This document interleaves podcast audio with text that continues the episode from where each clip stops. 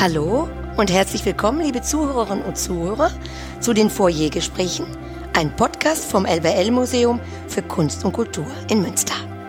Mein Name ist Ines von Pato. Ich bin Kunstvermittlerin hier am Haus seit einigen Jahren und freue mich heute auf einen Gast, der passend zu unserer aktuellen Ausstellung Der Augenblick, die Fotografin Anneliese Kretschmer, gekommen ist. Stefan Sagurna ist Kurator der Ausstellung und arbeitet im LWL Medienzentrum für Westfalen.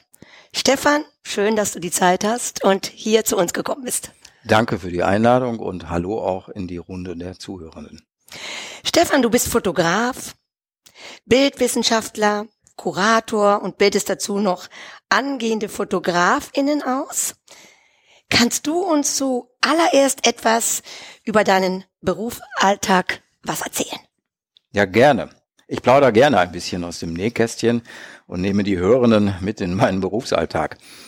Nachdem die Ausstellung Der Augenblick, die Fotografin Anneliese Kretschmer, jetzt im Museum für Kunst und Kultur läuft, beschäftige ich mich schon mit dem nächsten Folgeprojekt, das sich um eine ganz andere Art von historischer Fotografie dreht, nämlich um Pressefotografie.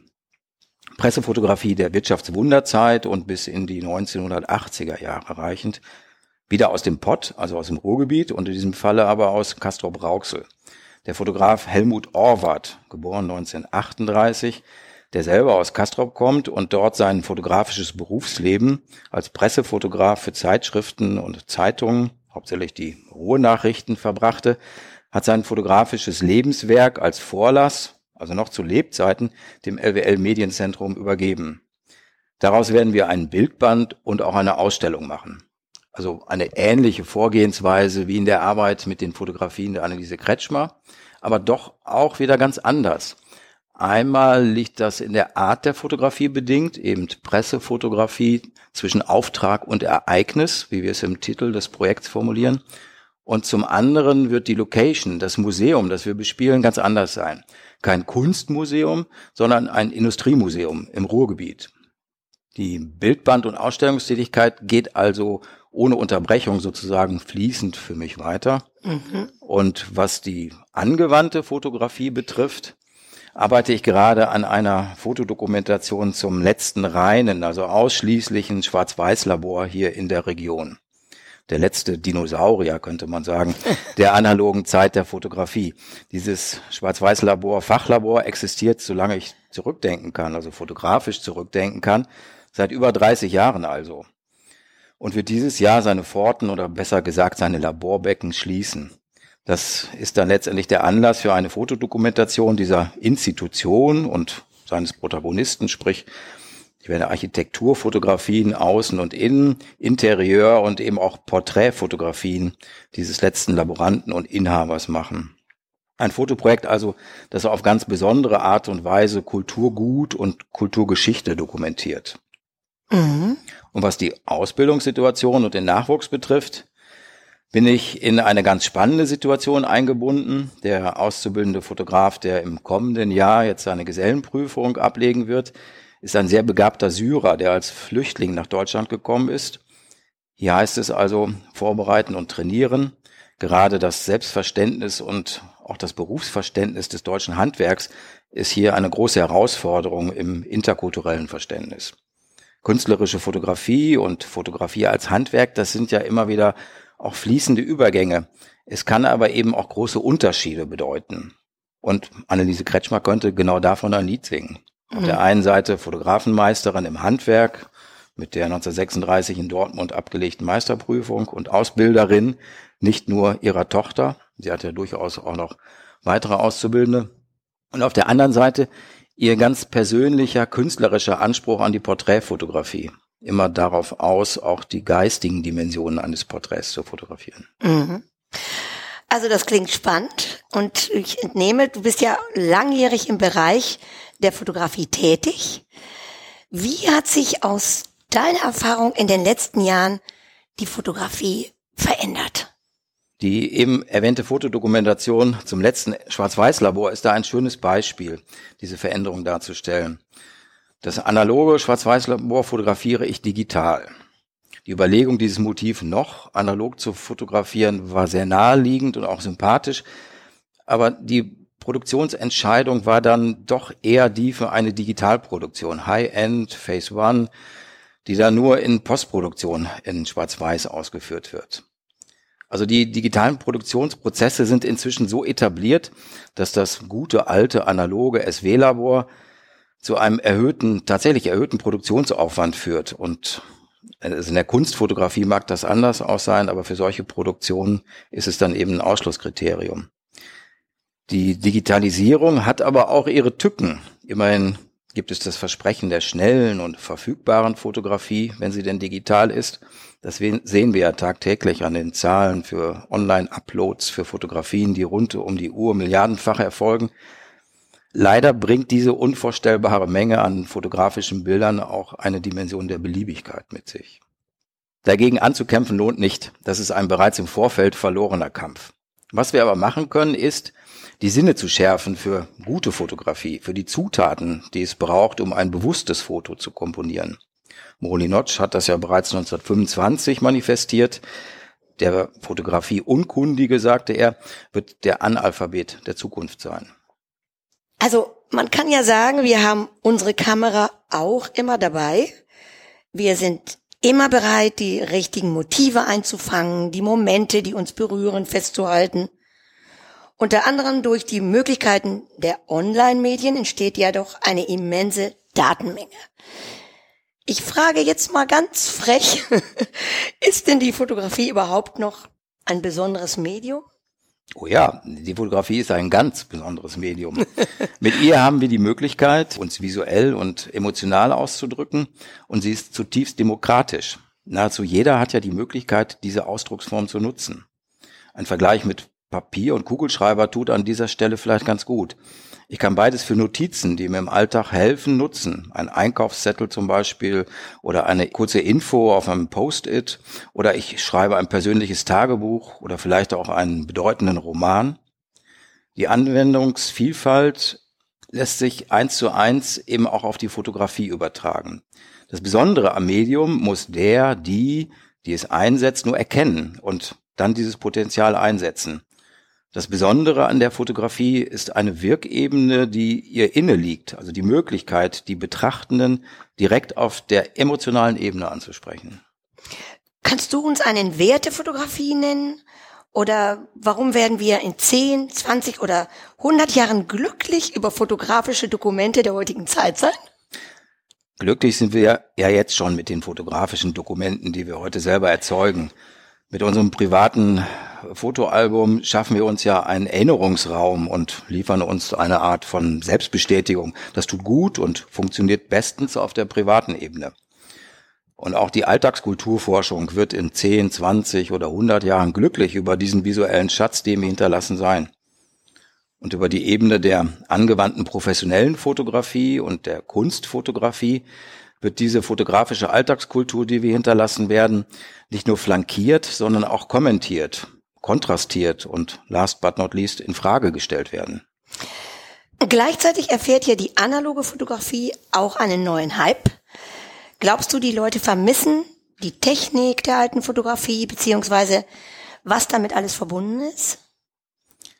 Ja, die Frage nach dem Vermissen. Das, was mit dem Vermissen eigentlich gemeint ist, ist nicht die analoge Technik um der Technik willen, sondern eigentlich eine Form von Entschleunigung, Fokussierung und Konzentration, Kontemplation, vielleicht auch Meditation und ganz besonders auch Imagination.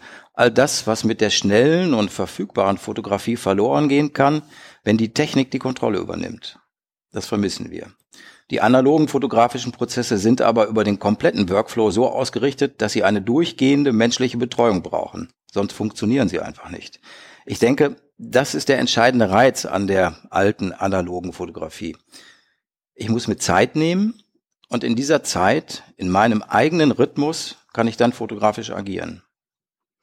Also, wenn du sagst, Eigenschaften, die man mit der analogen Fotografie verbindet, sind zum Beispiel Entschleunigung, Zeit und wie der Titel auch der Sonderausstellung sagt, Augenblicke, die besonders durch eine gezielte Technik der Fotografie eingefangen werden können oder Attribute, die in einer schnelllebig werdenden Zeit häufig zu kurz kommen. Würdest du sagen, die Fotografie oder kann die Fotografie helfen, solche Dinge zu lernen beziehungsweise wieder zu entdecken? Oder was ist deine persönliche Erfahrung und auch deine Erfahrung mit deinen Auszubildenden? Ja, da bleibe ich gerne beim Thema und das ist wichtig. Und da gehen wir jetzt ans Eingemachte. Ja, Fotografie kann helfen, solche Erfahrungen zu machen und sich selbst wieder zu entdecken, wenn man sich verloren hat. Tatsächlich habe ich eine Auszubildende gehabt, der die Fotografie auf diese Art und Weise das Leben gerettet hat. In diesem Fall, nennen wir sie Maria, war es so, dass die Fotografie über die dreijährige Ausbildung ihr so viel Ausdrucksmöglichkeit gegeben hat, um sich persönlich und emotional zu artikulieren, dass diese Kräfte letztendlich stärker waren und sie als Persönlichkeit stärker haben werden lassen als all die selbstzerstörerischen Kräfte, die sie in sich trug und die lange Zeit versucht haben, die, die Überhand über Maria zu behalten. Maria hat dann ihren persönlichen Kampf ums Überleben gewonnen und die Auseinandersetzung mit der Fotografie war dabei entscheidend. Das war super dramatisch und nicht immer leicht und wurde zudem auch professionell psychologisch begleitet. Aber das war eben auch eine ganz kostbare Erfahrung in der Fotografie. Hm. Die Fotografin Anneliese Kretschmer sah sich ja selbst nie als Künstlerin, sondern immer als Fotografin. Ihre Bilder, wenn man sie betrachtet, sind jedoch weit mehr als Auftragsarbeiten. Warum würdest du sagen, hat die Fotografie ihren Platz in der Kunst verdient? Und warum sind auch Fotografinnen Künstlerinnen? Ja, als Ausdrucksmittel, eben auch als künstlerisches Ausdrucksmittel, bietet die Fotografie ungeahnte Möglichkeiten. Wenn jemand es schafft, mit diesem Medium auf einem hohen künstlerischen Niveau zu arbeiten, sich damit auszudrücken, dann hat er, hat sie sich diesen Status Künstlerin, Künstler verdient. Ich mache da keinen Unterschied zwischen der Bildhauerin und dem Stein, den sie bearbeitet, oder dem Sänger, der mit seiner Stimme Töne formt, die, die mit Licht arbeiten und malen, Faux Graphien und das konsequent und in ästhetischer Vollendung praktizieren, dürfen mit dem Begriff des Künstlers, der Künstlerin kategorisiert werden, ja. Mhm. Anneliese Kretschmers Steckenpferd war die Porträtfotografie. Das Porträt ist ja mit allerlei Eitelkeiten verbunden. Und ich weiß nicht, wie es dir geht äh, oder vielleicht unseren ZuhörerInnen. Äh, wenn man sich auf ein Bild sieht, findet man oder finde ich mich selten gut oder hab immer was zu meckern an diesem Bild oder finde mich hässlich oder nicht irgendwie gut getroffen. Was was sagt das über diese Komposition der Fotografie aus oder wie sieht man, hat man ein emotionales Auge? Was ist das Spiegelbild? Da kommen mir ganz viele Begriffe in Sinn. Vielleicht kannst du mir die helfen zu sortieren. Ja, die Eitelkeiten. Eine menschliche Emotion, die gepflegt werden will. Mit dem Spiegelbild ist das relativ einfach. Das ist ein schönes Beispiel. Das kennen wir ja nur aus einer relativ festgelegten Perspektive, wenn wir selber vor dem Spiegel stehen. Da gibt es nicht viele Variationen, wenn wir uns mit unseren eigenen Augen in einem Spiegel sehen wollen. Das eigene Spiegelbild ist also ein sehr vertrautes Bild, das wir von uns in uns tragen. Nur Narziss war überrascht über sein eigenes Spiegelbild, weil er es eben zum ersten Mal gesehen hat. Schönes Beispiel. Fotos, Porträtfotos von uns können aber eben auch eine andere Perspektive, einen anderen Blickwinkel mit sich bringen und eben auch einen anderen emotionalen, subjektiven Blickwinkel der Fotografin oder des Fotografen. Und das kann dann, wenn es kein begnadeter Künstler oder keine Anneliese Kretschmer auf der Suche nach dem geistigen Bild des Gegenüber ist, eben zu den bekannten Konflikten kommen, dass man das ein oder andere Abbild von sich dann doch nicht mag. Handwerk und Kunst oder auch Genie, das sind die Zutaten, mit denen die Fotografierenden dann eine Brücke und eine Verbindung zu den Protagonistinnen und ihren Abbildern, den Fotografien von ihnen aufbauen können. In einer Zeit von Facefiltern auf Instagram scheint sich ja doch die Form der Porträtfotografierer über die Jahre verändert zu haben. Ne? Wir machen ja auch alle Selfies, wir löschen wieder, wir gucken.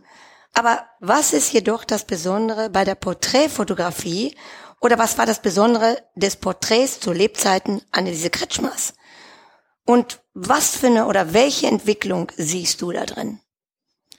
Porträtfotografie zu Lebzeiten Anneliese Kretschmers bedeutet erst einmal Schwarz-Weiß-Fotografie.